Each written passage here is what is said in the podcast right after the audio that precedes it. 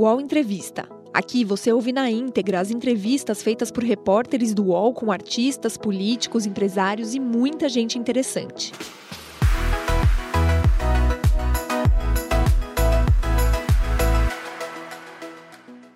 Boa tarde para todos. Eu tenho a honra de estar aqui hoje com a Juliana Dalpiva, falando nos jornalistas e etc. Boa tarde, Juliana. Muito obrigada por estar conosco aqui nos Jornalistas etc. Boa tarde, Thaís. Um prazer estar aqui contigo, viu? Jornalista experiente em investigações políticas, Juliana Dalpiva é autora do podcast A Vida Secreta de Jair em parceria com o núcleo investigativo do UOL, ela revelou detalhes do envolvimento do presidente da República no esquema ilegal de cobrança de dinheiro de assessores quando ele era deputado federal. No Jornalistas e etc., Dalpiva conta os bastidores da investigação, os percalços da apuração e a reação dos Bolsonaro à reportagem que mostra o presidente como 01 do esquema de rachadinha da família.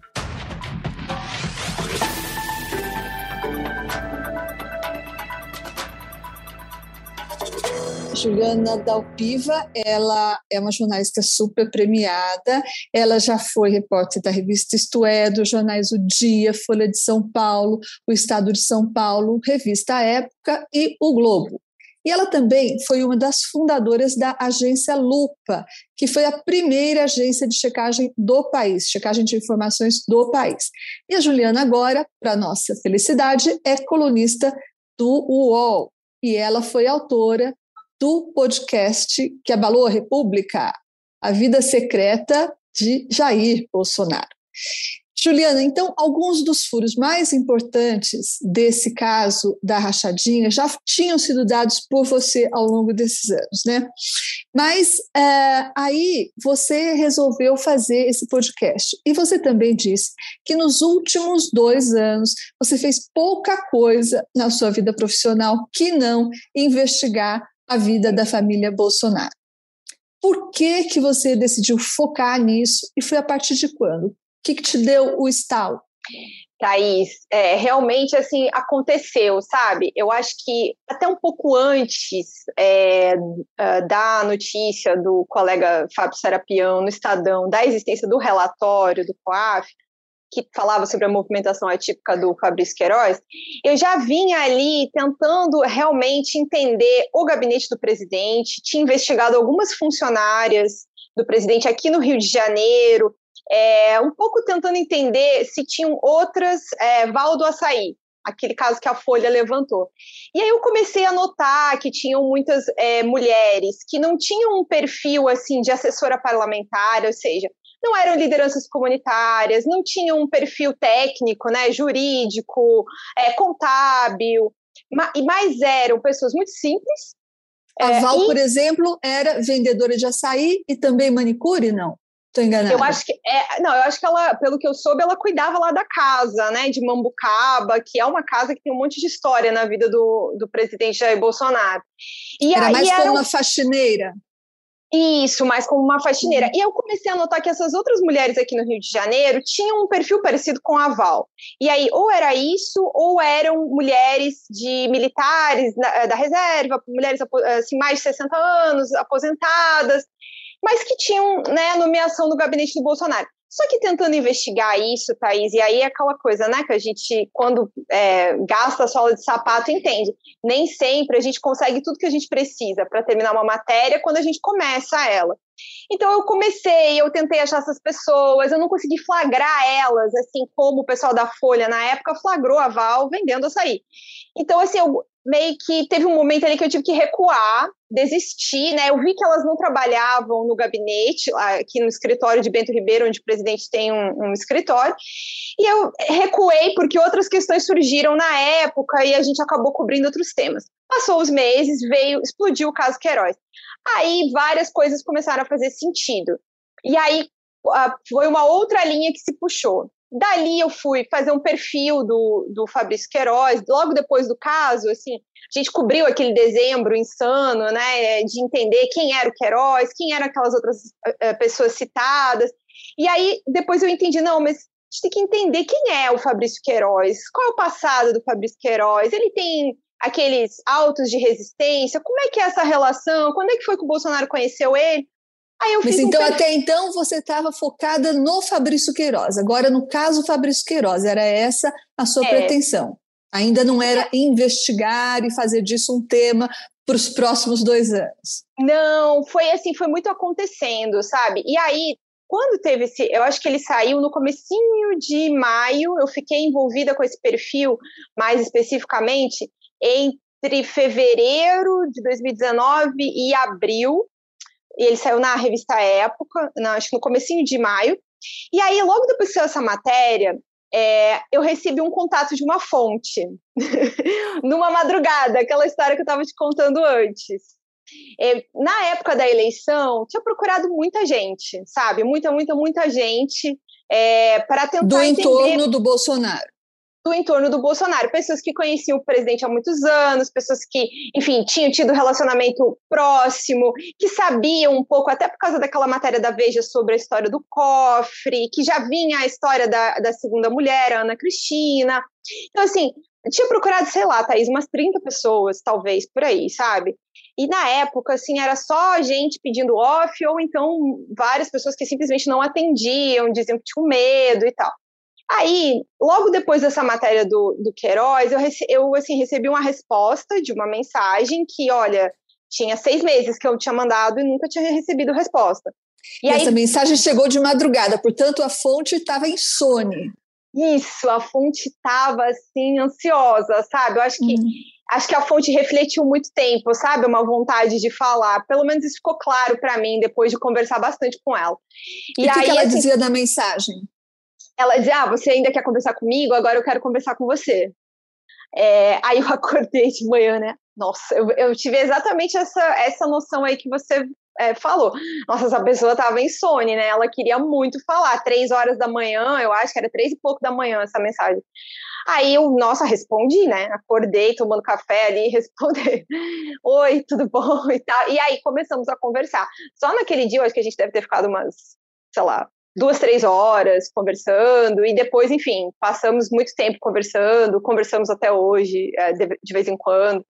É, é uma pessoa que me ajudou a ter muita noção é, da estrutura. E aí veio, aí é que veio, sabe, Thaís? Porque essa pessoa começou a me dizer assim: olha, vocês estão aí super focados no Queiroz, só que vocês não estão enxergando o seguinte. Isso envolve muito mais gente e envolve muita gente da família do presidente e muita gente dessa segunda mulher do presidente procura esses nomes aqui, fulano, ciclano, beltrano, é, sabia até de ex-funcionários que já tinham sido, enfim, demitidos. E aí eu comecei a transpor, só que essa pessoa precisava ficar em off, né? Ela pediu sigilo, foi um acordo que eu aceitei, é, porque de fato entendi a situação dela, da questão da segurança dela. E aí, a partir disso, Thaís, é que eu comecei a, a, a me focar em entender o todo sabe? Não só a história que envolvia especificamente o Fabrício Queiroz. E aí comecei a levantar muitos documentos para tentar transformar tudo que essa pessoa contava é, em off em on. Quer dizer, eu quero mostrar, ó, isso, aquilo, documento. E foi mais ou menos assim que eu me envolvi. E aí nunca mais parou de ter informação, sabe? nunca termina. Isso aí também já veio essa ideia ou essa obsessão por checar com documentos o que você ouvia em palavras, também deve ter vindo um pouco da sua experiência como fundadora da agência Lupa, né? Você se preocupou então em lastrear as apurações em documentos. Como é que foi que você fez isso? Foi na Câmara de Vereadores? Você foi tentar achar os pontos dos funcionários fantasmas? Foi isso? É, tudo, né, Thaís? Porque assim, tem um problema gravíssimo aqui no Rio de Janeiro. Acho que em outras prefeituras e, e assembleias legislativas pelo interior do Brasil também. Mas até hoje, na Câmara de Vereadores do Rio de Janeiro e na Assembleia Legislativa do Rio de Janeiro, se você entrar, você não consegue saber quem são os funcionários específicos de cada vereador ou de cada deputado.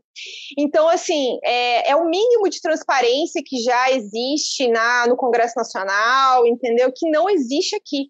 Então, assim, se eu não consigo saber os que estão hoje, imagina de 10, 15, 20 anos atrás. Então, e como foi... você fez, então, para furar esse bloqueio? Olha, teve uma estratégia para cada lugar, né? Assim, a, o lugar mais difícil foi na Câmara de Vereadores do Rio. Porque a gente, é, eu fiz alguns pedidos de lei de acesso à informação, colegas que estavam trabalhando comigo também, e a gente não conseguia ter resposta.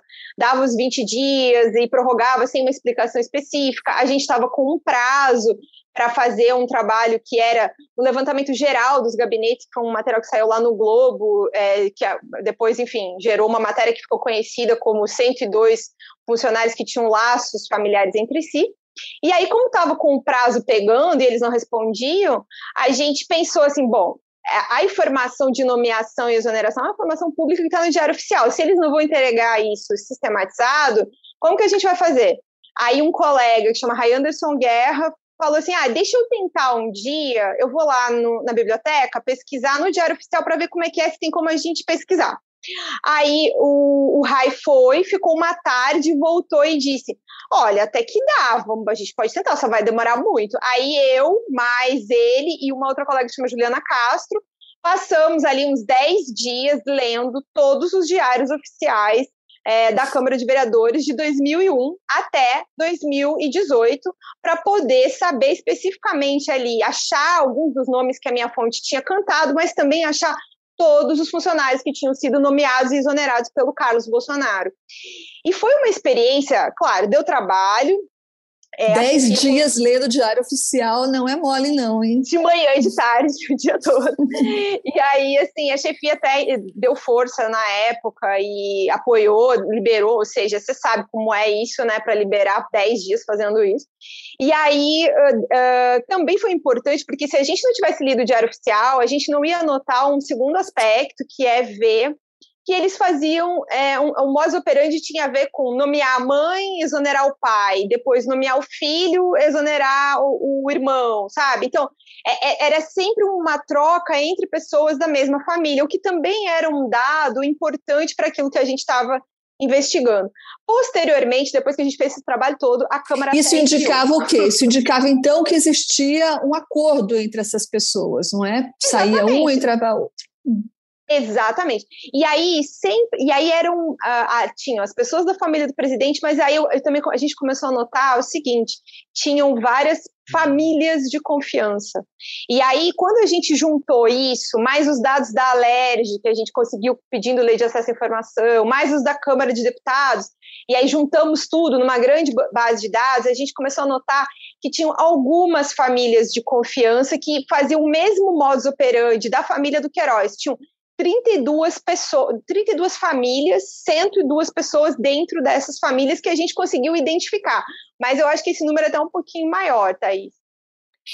O podcast tem várias coisas inéditas, várias revelações importantes, mas talvez a mais, a mais importante seja aquela fala da mulher do Queiroz, em que ela chama o presidente Bolsonaro de 01, 01 da rachadinha, né? A primeira vez que alguém implica diretamente, ainda que involuntariamente, né? Porque foi um áudio que ela gravou para alguém, a primeira vez que alguém implica, aponta o dedo diretamente para o Jair Bolsonaro como 01 do esquema. Até agora, uh, Juliana, você teve alguma contestação disso da parte do Planalto? Nada, Thaís. Nenhum, assim, é um grande silêncio. O presidente não se manifestou sobre absolutamente nada do que foi publicado, nem os filhos também. É, teve uma nota no. Eu, a gente procurou, eu procurei Planalto na quinta-feira, dia 1 é, de, de julho. Assim, a gente concluiu na sexta, o material foi ao ar no dia 5, né? É, eles não responderam essa nota, quem respondeu, quem falou pelo presidente no dia 2 de julho foi o Frederic Wassef, né, o advogado do presidente, negou as acusações de, de um modo geral, mas depois é, não falou mais nada, a não ser, enfim, o episódio que você sabe que aconteceu no final da, da semana passada, onde ele veio, enfim, com ataques, mas ele também não fala especificamente sobre ah, o teor das reportagens e nem o teor das mensagens, nem da Márcia, nem da, das gravações da ex-cunhada do presidente. Vamos então retomar só um pouquinho para quem não acompanha de perto. Quer dizer que o Palácio nem sequer contestou a revelação, por exemplo, de que o Jair Bolsonaro era o 01 da rachadinha. Silêncio sobre isso, silêncio dos filhos, ninguém falou nada. Só quem tinha respondido antes a seu pedido era o Frederico Vassef na qualidade de advogado do presidente. Depois, silêncio. Até que, de repente, uh, alguns dias, o próprio ACF se manifestou espontaneamente, passando um WhatsApp para você em que ele dizia o quê? Juliana? Ah, é uma mensagem longa e bastante grosseira, né, ofensiva e também com conteúdo intimidatório. É, eu te confesso que assim, a, a, o que ficou gravado mais forte na minha memória de toda aquela mensagem é um trecho em que ele fala para eu mudar para a China e é, faz uma insinuação de que se eu fizesse o meu trabalho que eu faço aqui no Brasil lá, é, o meu corpo podia desaparecer, né? E tem um outro trecho também que ficou bem marcado na minha memória, que é quando ele me chama de inimiga da pátria. É, ele não fala, é, o que mais me surpreendeu foi isso, Thaís. Ele não fala nada sobre as reportagens ele não faz uma referência específica, ele não aponta um erro, ele não pede para corrigir, ele não diz que vai me processar por estar cometendo crime de calúnia contra o presidente, por alguma coisa específica. Ele não aponta nada específico com relação à matéria. Ele, faz, ele escreveu tudo isso, e Thaís, uma coisa que eu acho que é bem importante, falei um pouco mais cedo isso hoje, mas vou falar para você aqui de novo, é, foi gratuito. É, a gente falou no dia 2 para ele gravar realmente a resposta do presidente com relação às gravações da ex-cunhada. E aí, do dia 2 até o dia 9, a última sexta-feira, quando ele mandou essa mensagem, nós não nos falamos. É, eu não tinha procurado ele para mais nada, porque afinal de contas o meu trabalho já tinha feito, a apuração. É, ele não me procurou para falar nada também, nem reclamar, nem apontar nenhum erro. E sexta-feira, simplesmente, 6h24 da tarde, ele mandou esse WhatsApp, sei lá por quê, o que, que ele que. Assim, sei lá por que não, eu sei, deve estar tá bastante irritado com tudo que veio à tona. Até porque, Thaís, além do que diz respeito ao presidente, é, o episódio 3, sobretudo, é onde vem a eu consegui né, acesso aos áudios das gravações do celular, das áudios da, do celular da Márcia Guiar, a mulher do Fabrício Queiroz. É, e o quanto ela deixa claro naqueles, naqueles áudios que o Queiroz estava sendo obrigado a ficar em, em Atibaia, na casa do, do Fred, né? É, ele, ela, ela fala de maneira desesperada sobre essa situação. E isso expõe muito é, o, o né? E também na, no episódio 4 tem uma entrevista com o promotor que comandou a prisão é, do, do Fabrício Queiroz. E ele disse muito claramente na entrevista para mim que, primeiro, que aquele lugar não tinha nada de escritório de advocacia, falou isso de maneira muito clara, objetiva. E uma segunda coisa que eu me achei bem reveladora foi ele ter dito que na hora que ele pergunta, assim, que eles conversaram ali com o, o Queiroz para saber por que, que ele estava naquele lugar, o Queiroz disse que ele estava ali porque ele estava na casa de um amigo. Onde está o Queiroz hoje, Juliana? Olha, agora ele não está mais com medida é, de restrição, né? Ele não está mais com medida cautelar, então ele não está mais em prisão domiciliar, ele responde processo em liberdade. O endereço oficial dele é um apartamento na Taquara, que é na região, é, na zona oeste aqui do Rio de Janeiro. E que eu saiba, Thaís, ele está se movimentando muito. Ele mesmo me disse dias atrás, aí me, eu soube, perguntei a ele, ele confirmou que está com planos até de ser candidato a deputado federal no ano que vem. O Entrevista volta já.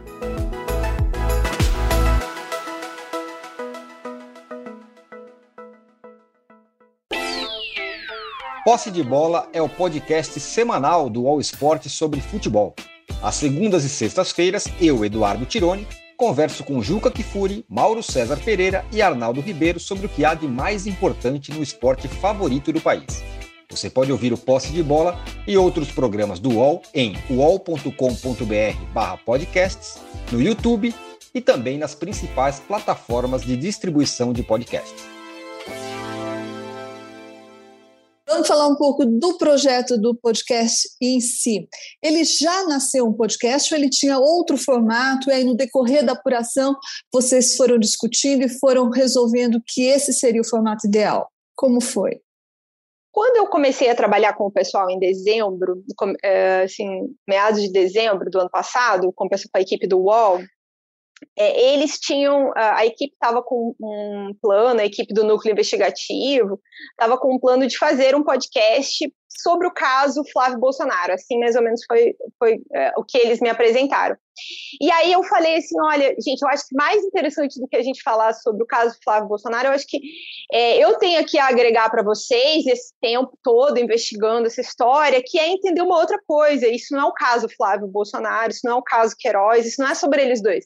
Isso é sobre o presidente Jair Bolsonaro e vários aspectos da biografia dele que são desconhecidos e como esse caso tornou público tudo isso e envolveu o presidente, os três filhos, as ex-mulheres, os casamentos, o patrimônio. Então, assim, eu acho que a história é maior que isso, né? É, eles acharam bacana e aí a gente começou a moldar, mas é, eles e assim achei bacana, super bacana que quando veio a ideia do podcast, eu estava ali super inspirada pelo trabalho da Branca Viana e do pessoal da Rádio Novelo, é, com relação ao Praia dos Ossos, que fala é, do assassinato da Ângela Diniz.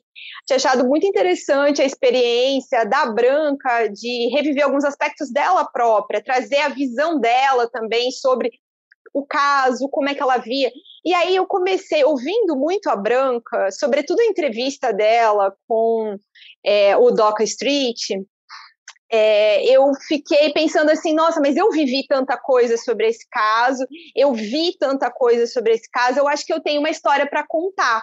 E eu falei para eles, eu falei assim, eu quero narrar, eu quero ter essa experiência, eu quero aprender e vou me dedicar aqui para trazer as minhas histórias e adaptar isso de um jeito que seja bacana para que eu possa contar tanto para quem já ouviu muito sobre essa história, quanto, sei lá, para alguém que nunca ouviu mais especificamente os detalhes dela.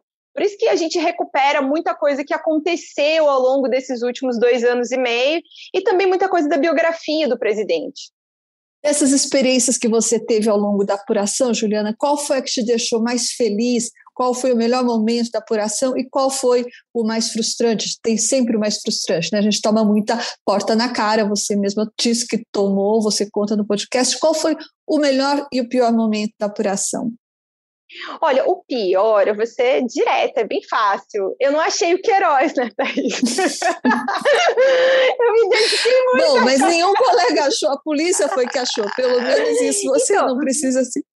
Exatamente. Eu me, eu, me, eu me senti menos, assim, eu fiquei menos chateada quando uh, quando eu vi que, nossa, de fato, né, sei lá, tudo isso, acho que ninguém ia achar mesmo, sabe?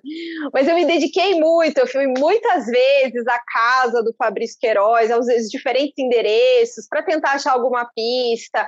Entrevistei muitas pessoas tentando achar algum detalhe específico. Aí eu soube das vezes em que ele ia para Saquarema, fui a Saquarema tentar achar, gastei plantão extra para tentar achar. Assistiu um jogo de futebol de várzea, debaixo de 50 jogo. graus. Tudo isso. E o menino nem jogou nesse dia, o, o filho do Queiroz. E... É, só para quem ainda não escutou o podcast da Juliana, ela ficou sabendo que o filho do Queiroz, que é um jogador amador, de vez em quando jogava em Saquarema. É isso, Saquarema? E, e que de é, vez em quando. Num time de Saquarema, que de vez em quando o Queiroz não se aguentava e saía do lugar onde ele estava para ir ver o filho escondido. E a pobre Juliana ficou lá o dia inteiro na esperança de ver o Queiroz aparecer para ver o filho jogar. E daí não só o Queiroz não apareceu, como nem o filho jogou, né? Ficou no banco de reservas lá. Exatamente.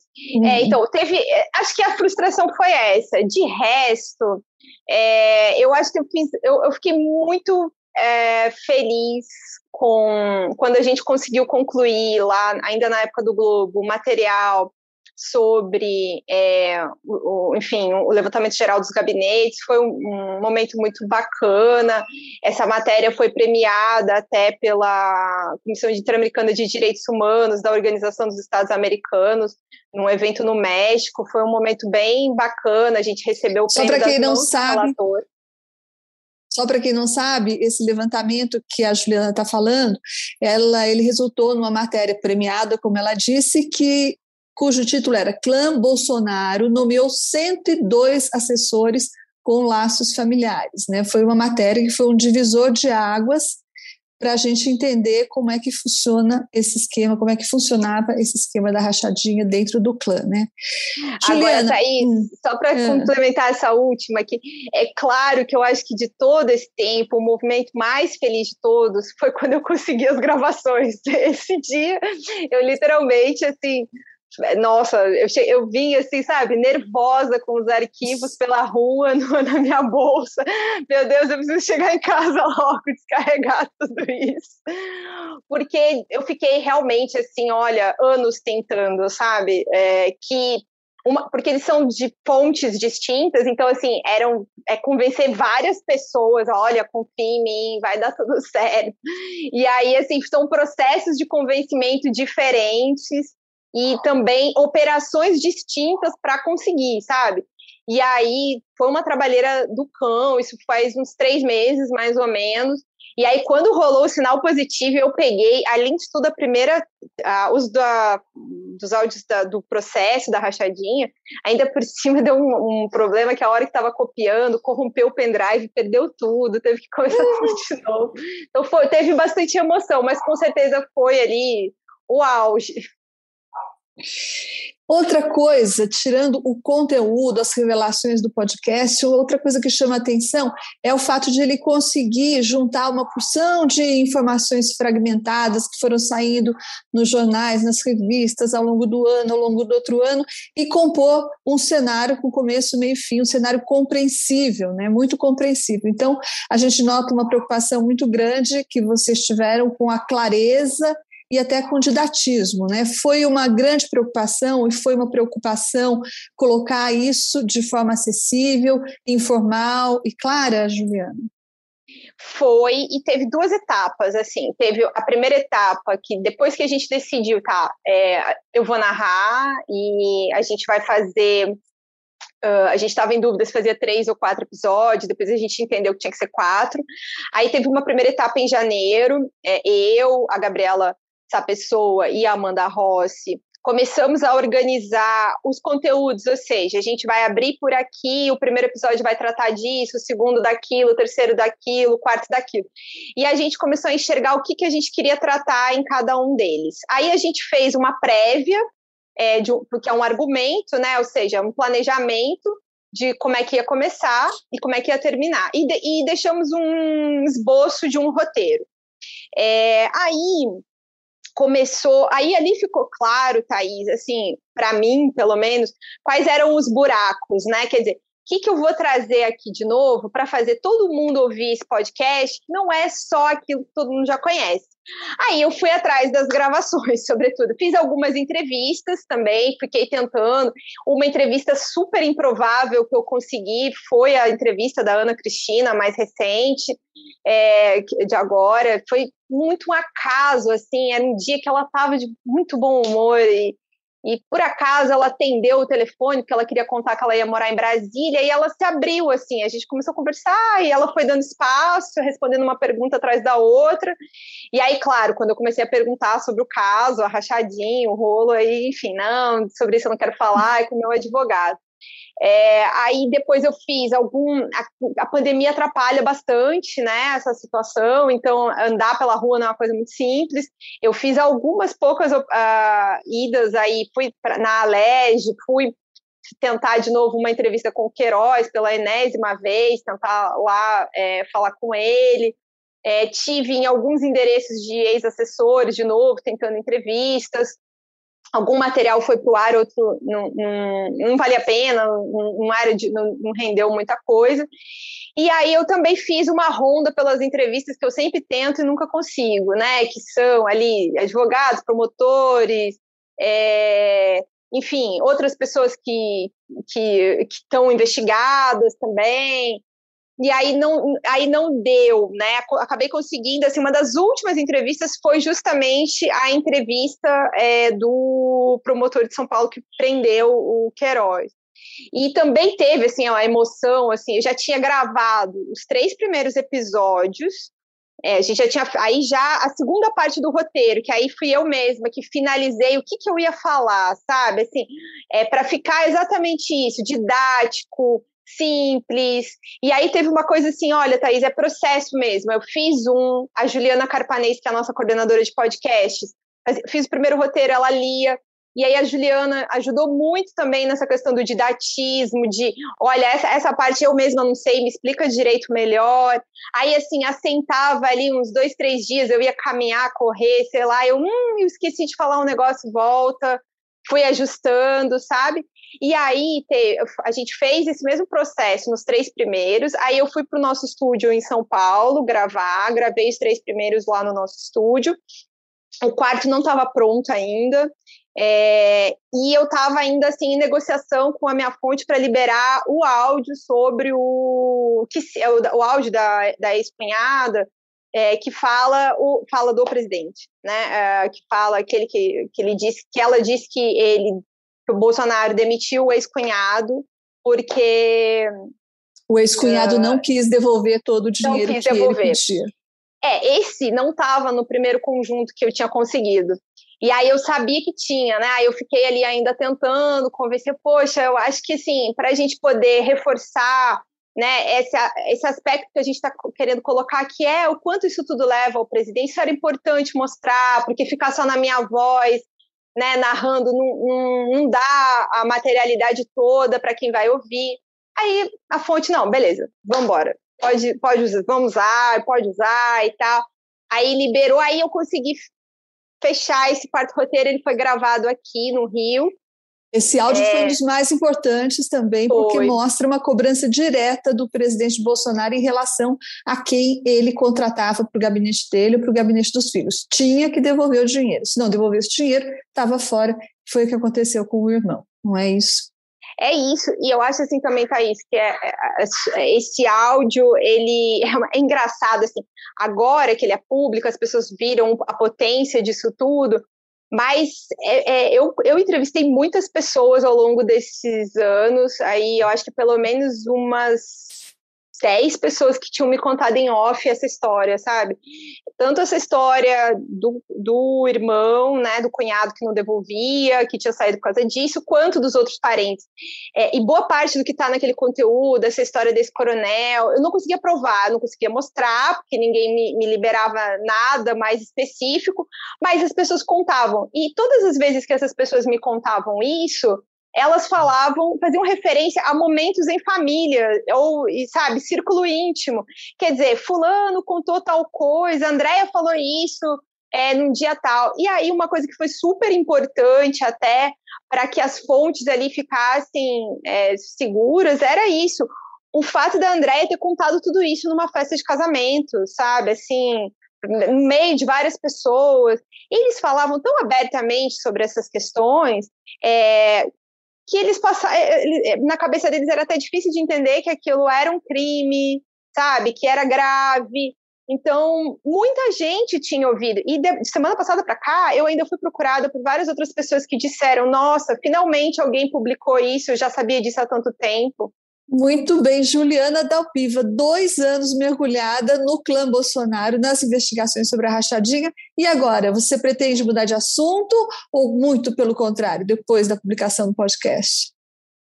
Olha, é, eu tem um livro para terminar da Companhia das Letras, que está faltando aí um capítulo e meio, mais ou menos, que ele ficou meio abandonadinho depois que esse podcast embicou ali em março, é, que eu quero terminar, que é sobre ditadura, que é sobre a Casa da Morte de Petrópolis, que é um trabalho antigo que eu tenho, eu já fiz muita matéria sobre a questão do regime militar, é eu tenho um carinho grande por esse trabalho.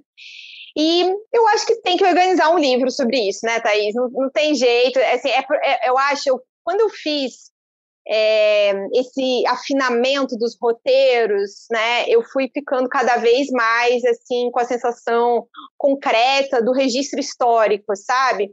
Não, é, eu, ali concluí é, o, o, podcast muito falando sobre, olha, as pessoas podem refletir agora que elas sabem sobre as coisas, é, não importa muito, não é que não importa, importa, claro, mas assim, para além do que vai acontecer no judiciário, isso já é parte da história do Brasil. Então, acho que o jornalismo brasileiro, quando consegue atingir a produção de conhecimento, né, e que ajuda a construir os registros históricos, ele está cumprindo a sua missão. Eu me sinto honrada de fazer isso, sabe? De ter sido parte disso, de conseguir trazer essa dimensão histórica. Bolsonaro é presidente do Brasil, não sei se vai se reeleger, mas com certeza ele marcou sabe? Isso é inegável. A história do presidente Jair Bolsonaro é uma história que marcou a história do Brasil e é a nossa obrigação registrar ela devidamente. Juliana Dalpiva, autora de A Vida Secreta de Jair. Muito obrigada, Juliana, obrigada por estar com a gente e até então, quem sabe, o seu livro, né? Obrigada, viu, Thaís? E foi uma honra estar aqui no teu programa depois de, enfim, tantos colegas, é, grandes jornalistas que já passaram por aqui. Você também, muito grande. Um beijo para você, Juliana, boa sorte. Beijo, obrigada.